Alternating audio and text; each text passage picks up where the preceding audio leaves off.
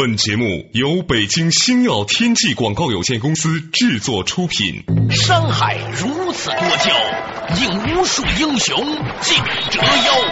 数风流人物，还看我是梁冬。大家好，我是吴伯凡。两个男人孕育五年，梁冬、吴伯凡帮你坐着打通经济生活任督二脉，东吴相对论。好戏马上开场。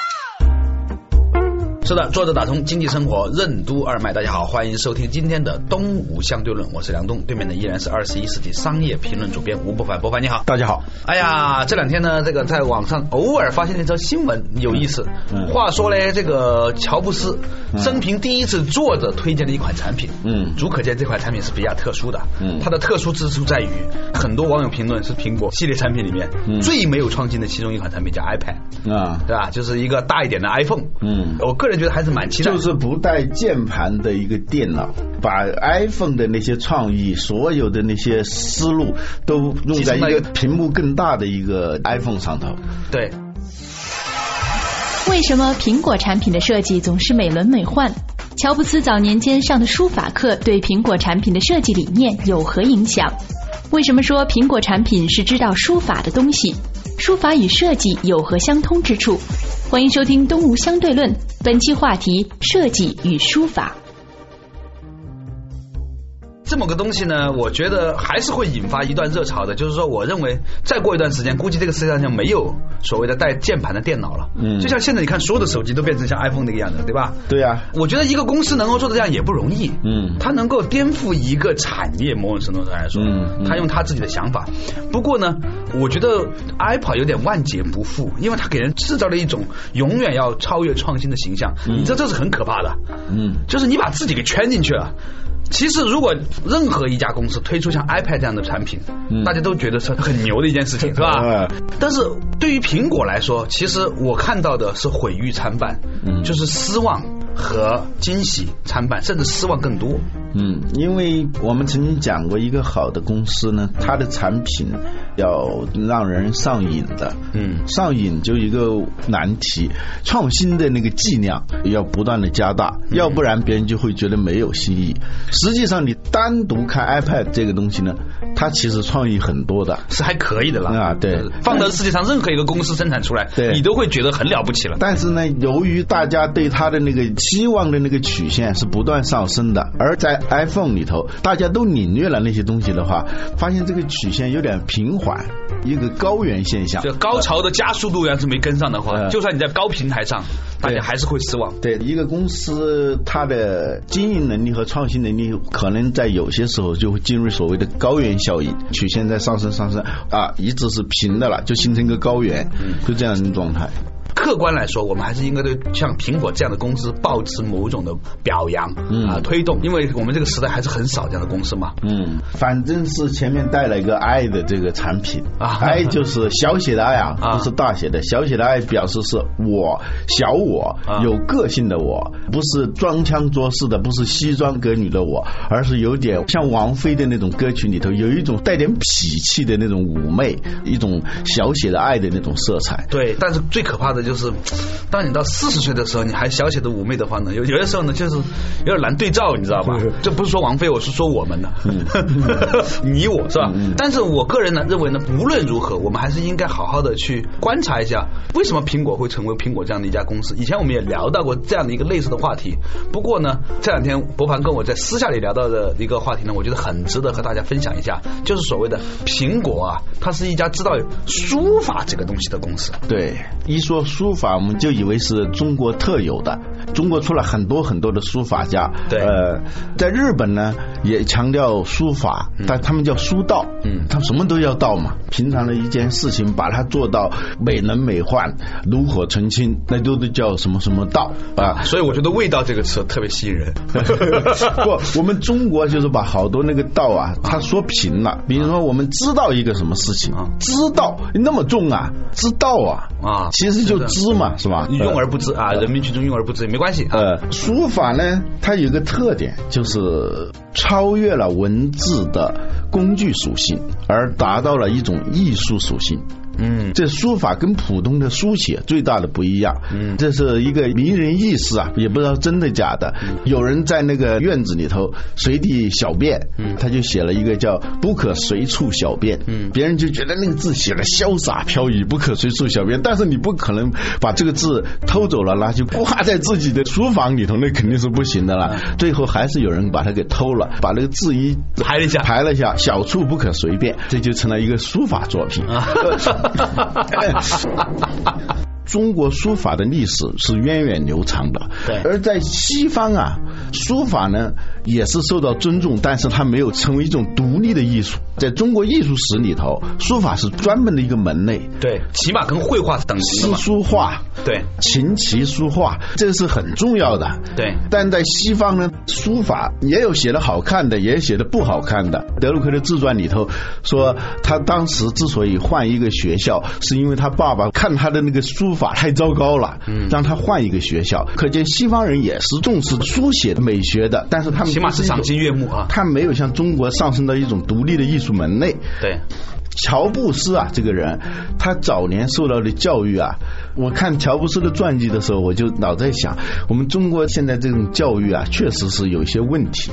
我这种标准化的、规范化的教育里头，造成了很多缺失。乔布斯他上大学上了一年嘛，后来被开除了嘛，但是在这一年当中，他学了三样东西。一个是接触了印度的神秘主义，跟我们那个禅有点相似的。他在这个学校里头不好好上课，接触这样的一门课程，对，当年在西方据说这个还是挺热门的，他叫 Beatles 啊，还有那个彼得圣吉啊，嗯乔布斯啊，这一波就是当年的后嬉皮士时代的人，嗯嗯啊，那个时候东方神秘主义哲学对他们的影响其实挺大的。对，所以呢，乔布斯呢，他接触这个东西以后，对这个东西入迷，甚至是专门跑到印度尼泊尔去混了一年嘛。对接触了这种神秘主义的思想。嗯我们看苹果的产品，它的设计理念里头，你都能看到某种禅的味道。嗯什么叫禅呢？禅宗的十六字真言啊，啊，不立文字，教外别传，直指人心，见性成佛。哇，好野，好野，好野，哎好野 这一个呢，实际上对乔布斯的设计理念影响很大的。对不立文字啊，文字是什么？文字是一个工具而已啊是个呃 information 呃，是一个手段而已。对但你要达到的目的。这是最重要的。有些时候呢，在设计当中，尤其在工业设计当中啊，容易把手段当目的。对你卖给别人电脑就是卖电脑，不是。乔布斯说，最好的技术就是让人感受不到技术的技术，嗯这就是不立文字，直指人心的这样一个思路。最好的老婆就是感受不到你是我老婆的老婆。哦，真的，我觉得大道无形啊，你知道吗？对对对，他在他的电子设备当中，不管是电脑还是播放器还是手机，不让它出现普通人看来必须有的那些东西。因为电子产品里头一个标志性外观就是它有键盘，哦，但是呢，乔布斯就反对有键盘。键盘叫 button 嘛，是吧？在英文当中，他走到哪儿都是要宣传这个没有键盘的电子设备就是最好的电子设备。对所以他老穿个圆领衫。在英文中的 button 呢，键盘跟纽扣啊是一个词啊，就 no button 啊嗯，no 纽扣，不要键盘，不要按钮，这是他的一个思路。电子设备不要按钮，那个那个很奇怪的，但是他达到了。对在 iPod 出来的时候，哎，你发现，哎，这个播放器很有意思，它的控制器是一个看上去像一个光盘，就在那儿转来转去，它没有键盘。到 iPhone 的时候呢，更是啊，看不到键盘。但是老吴，我们这个东西跟这个书法有什么关系嘞？你就能看到，就是说禅宗对他的这种影响。对就是不着一字，尽得风流，就这种思路，在他的设计理念中非常明显的。对以前我们也提到过，嗯除了他学了这种印度神秘主义的这种禅定的思想以外，还接触了一种东西，嗯就是书法。西方的书法一门课啊这是比较非主流的一门课，就是如何把你的字写得更有艺术气质，不仅仅是一个符号而已，嗯让这个字超越一种文字记录的功能，而达到一种艺术的美感，让看到一张便条的时候，不仅仅是接收到一个信息，让人能够从这个便条里头得到一种美感，就是说它的工具属性、它的功能属性之上，还有很多的审美属性和体验属性。这就是书法的本质，就是这个东西。对乔布斯呢，当年上这个书法课，对他的个人的这种影响，我们我们在苹果的产品里头是能够感受到的。苹果的产品和其他的产品一个很大的不一样，就是它尽可能的超越工具的属性。而达到一种体验的和审美的属性，嗯，所以呢，两个东西，比如说苹果的手机和一个别的公司的手机放在那儿的时候，你就能够马上想到一个写的字迹不怎么样的，但是他把事情交代清楚的一页纸和一幅书法作品之间的差别，这就是书法对于苹果产品的这种影响。嗯。对，据我所知，乔布斯当年去学书法呢，还是因为他自己的课啊，嗯。学的不是那么好，嗯嗯。就某种程度上来说呢，我认为呢，做 IT 的人啊，嗯。啊虽然 IT 界里面有很多的这种文化精英啊，也有哈、嗯。但总体上来说，IT 界呢，由于发展的很快，嗯啊，这个技术功能的这个要求呢，一直驱动力很强，嗯。所以呢，多多少少呢，让人觉得这个行业呢，显得这个懂解题呀、嗯不解风情啊，嗯，不解风情这个词说的太好了。我记得你第一次用那个 iPhone 手机的时候，你说世界上有两种手机，一种叫 iPhone，一种叫所有其他。对。所有其他呢，其实我们现在回过头来看，就是没有书法属性的，嗯。没有体验和审美属性的，嗯。这样一些产品，嗯。这就是苹果的它的产品的竞争力来自于这种跟书法相关的这种审美的指向。我们中国制造的很多的产品，它是没有这个东西的。嗯一个东西是地摊货，还是成为一个准奢侈品，就在于这种产品里头，除了实现某种工具的功能效用的这些底线的因素以外，它能不能够形成一种能打动你心弦的那些很微妙的那种体验？啊，咱们以前都讲的叫学以致嗯用，似乎呢，中国一直以来呢是一个蛮实用主义的民族，学的东西都要用。但其实呢，中国文化里面呢，有一些东西呢，就是为无用而用的。不，比如说书法，过去你这个秀才水平再差，啊，他那个字写出来还是很漂亮的，对是吧？有的那个像郑孝胥，那个应该算是汉奸了，满洲国的溥仪手下的一个大臣嘛，但是他的书法大家还是认可的。嗯，那首字写出来啊，嗯，你讲到这个地方的时候，我们稍微跑一下题哈，嗯啊，就是要去一下广告，回来之后呢，继续和大家东吴相对论。嗯什么是设计？为什么说设计是感受世界的方式？什么是匠人和艺术家的本质区别？什么是灵感？灵感从何而来？为什么说书法理念是对工业规则的突围？欢迎继续收听《东吴相对论》，本期话题：设计与书法。梁东吴不凡帮你坐着打通经济生活任督二脉，东吴相对论。作者打通经济生活任督二脉，继续回来到东吴相对论，我是梁东，对面依然是二十一世纪商业评论主编吴伯凡，伯凡你好。大家好，刚才我们话说到一个问题啊，嗯就是乔布斯某种程度上比其他的 IT 人有那么一点点的更多的进步呢，就是因为他以前呢这个 IT 课没上好的，上了一门书法课、嗯。啊，就这么一点点的区别，他啊解了一下风情。啊，稍微解了一点点风情。嗯。其实他这种能力在别的行业啊不算是特别强的能力。啊你说把一个东西弄得奢华舒服是吧？在其他很多成熟行业里面，工业设计里面其实是很多的。啊啊，对对对这个不说。但是呢，我想到了一个问题啊，嗯我们拉回中国的现实社会。嗯我现在看到年轻人呐、这个一手字儿啊是写的越来越难看了。嗯因为大家都在用键盘嘛，嗯或者实在不行的话呢，用手机发短信，所以基本上呢是用两个拇指来完成书写功能的。对对对，你知道拇指经济嘛。现在说手机上的那个短信啊，这些东西叫对拇指，过去是要凝神静气啊，错万物于笔端是吧？会天地与心际是吧？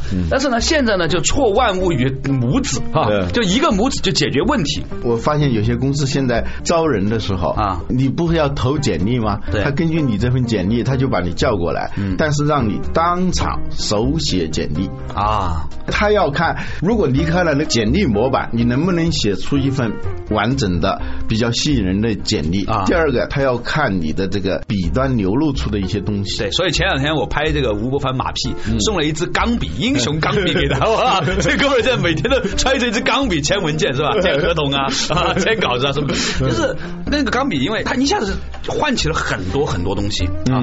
我不知道未来的年轻人是否还能够感受到啊，手拿着一支笔，尤其是那种就粗细不匀的钢笔，把那头面那个头还是翘起来的那种是吧？对，能能够把一个让你换回某种毛笔的记忆。对对对对对，嗯啊，如果慢慢慢慢的书法这个东西在我们的这一代的年轻人当中慢慢在消失的话，嗯会不会导致一种更深刻的变化？嗯这种变化就是我们对于那一些线条，包括线条和线条之间的那种比例的关系的嗯不敏感。嗯其实某种程度上呢，书法啊，它是一个符，嗯符号的符，嗯它有某种的一眼看过去的整体的功能。而且呢，这里头呢，它的布局、它的设计都是在瞬间完成的。对它不是说书法家跟平常人不一样，他的设计过程跟他的创作过程是合一的，不是我冥思苦想几天以后弄个规划我要怎么写，他是胸中有丘壑，行诸笔端那种气象。对啊所以呢，好的设计师他不是我们所想象的，他是分两个过程的。有时候呢，生活本身就是一种设计，嗯他看事物的那种方式，感受事物方式，它就是一种设计。严元瞻写的那个设计中的设计，他就强调这一点。对当你拖着双腮看一个东西的时候，你已经进入了设计。虽然你这个时候表面上好像是在看东西，嗯实际上呢，是你感受世界的方式，你的内心的已经形成的某种审美的框架、审美的逻辑，在规范你的世界。你感受它是在创作，然后你动手来把它描绘出来，也是这个创作。所以中国人讲这个最好的雕塑啊，它不是人雕出来的，嗯是这个看到一个山，嗯山的那种形状，突然他能看出一个哦，这是个卧佛，哎，这是大自然当中的雕塑，乐山大佛。远看那个山，一看哦，是躺着了，是一个佛的样子。呃，谁首先发现了这个东西，呃，那也算是一个创作。然后在关键的部分还盖了一个塔，你知道吗啊，对对，这我们就看到过是吧？对对对那说远了，它里面有个很有意思的观点。以前我们在学设计的时候呢，有一个老师跟我讲说，匠人呢是心里面全部想好了之后呢，把你想的按照比例工整的做出来，而艺术家呢是这样全部做完以后，自己才看到原来我做的是这样一个东西。这次叫普通的匠人跟巨匠跟艺术家最大的不一样。如果大家听得很玄的话，时不时写点文章的话，你就会知道了。我自己的感觉，如果一个文章写出来是按照提纲写出来的那种文章，肯定是没法看的，那叫会议讲稿，是吧？不会有什么很大的意思的。自己比较满意，别人也觉得还写的不错的文章，往往是呃写完之后才知道的。对，写的过程当中，突然在某一个点上别开生面，产生了一种连自己都感到惊奇的那种想法。对实际上呢，它是把你过去的零零散散潜伏在你的潜意识当中，潜伏在你的那种习惯性的行为和思维当中的那些技能，在瞬间一下子调动起来，就产生了某种灵感。什么叫灵感？大量潜在相关的信息在瞬间的聚合，就是灵感啊啊。在书法里头，在艺术创作里头，这种灵感它是起决定性的东西，它不是事先规划。你是一个普通的做陶器的工人，还是一个陶瓷艺术家，就做陶艺的，差别就在于事先是不是完全是根据一套规划，还是说在做的过程当中产生了某种你意想不到的转折点。这个东西做出来的时候，既是我所要的，但是又不是我事先所设想的那样一种状态。一个管理学家叫明兹伯格曾经描述过这种状态。做陶艺的人啊，他都是在一个轮盘上那样，转人鬼情未了啊，对。Only you 啊。对，就那样转。当你坐在轮盘前的时候，你实际上是坐在你的过去和未来之间。你所有的感觉，你所有的知识，所有的技能，显性的和隐性的，都发生在你的手指跟粘土之间的那种对话当中。这种对话呢，有时候是。某一个微妙的感受，某一个微妙的念头，一下子让你产生了一个想法。但是你不坐在轮盘前，你不是在从事这个陶艺创作的话，这个东西是不能被调动起来的。这就是即时设计、即时通信一样的 instant，就这样一种状态。所以呢，如何把中国制造变成所谓的中国创造？我觉得那是一个很空洞的口号。但是我们如果想一想，我们中国书法里头的那些奥妙，我们中国人本来是非常擅长于把一个普通的一件事情做到一种境界的。这样一种状态，在书法里头是最明显的。回过头来一看，哦，我们的产品怎么做的那么山寨，人家做的那么原创？这个差别就是我们把我们自己的东西给丢掉了，然后就生产了大量的地摊货，以我们的廉价的劳动力的优势，而生产了这样一些不具备体验、不具备设计、不具备审美功能的这样一种产品。反过来，乔布斯就那么一点点的这种书法的趣味，就能够在他的那种产品当中获得了某种竞争力，这是值得我们反省的。嗯，我前两天啊。有一个同事啊，加盟我的公司，我觉得我跟他有一些在做事情上的冲突。嗯，我研究了一下是什么呢？他呢老是喜欢每件事情啊反复论证，然后呢把 PPT 做好，战略很清楚。嗯，然后呢，因为他以前在那种大公司里工作嘛，嗯嗯，反正呢最后有没有什么结果不重要，重要的是呢好像章法很清楚的样子。嗯，但是呢他老觉得跟我在一起做事情的时候呢，我们会因应一个事情来到的时候的状况，弹性的去处理。